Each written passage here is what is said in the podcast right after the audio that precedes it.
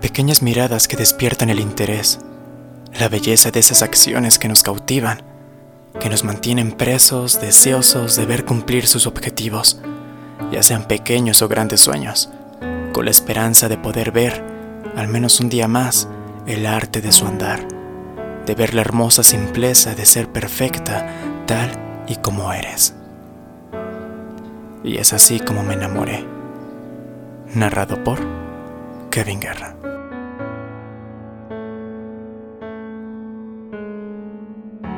Entonces la vi, mientras ella escribía, mientras caminaba, mientras pensaba o mientras leía.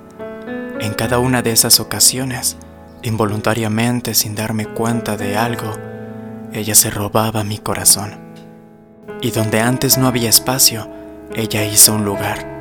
Se hizo dueña de lo que antes me pertenecía, tomó mi corazón y escribió su nombre en él.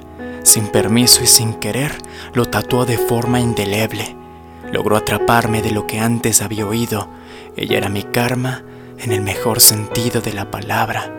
Ella era mi cielo y mi infierno. Ella podía encenderme y apagarme a su antojo. Ella podía romperme y restaurarme de una manera inigualable.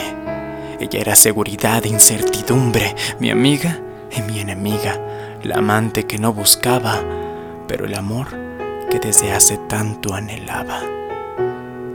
Y es así como me enamoré de una mujer a la que no busqué, pero que con ella desde hace tiempo soñé.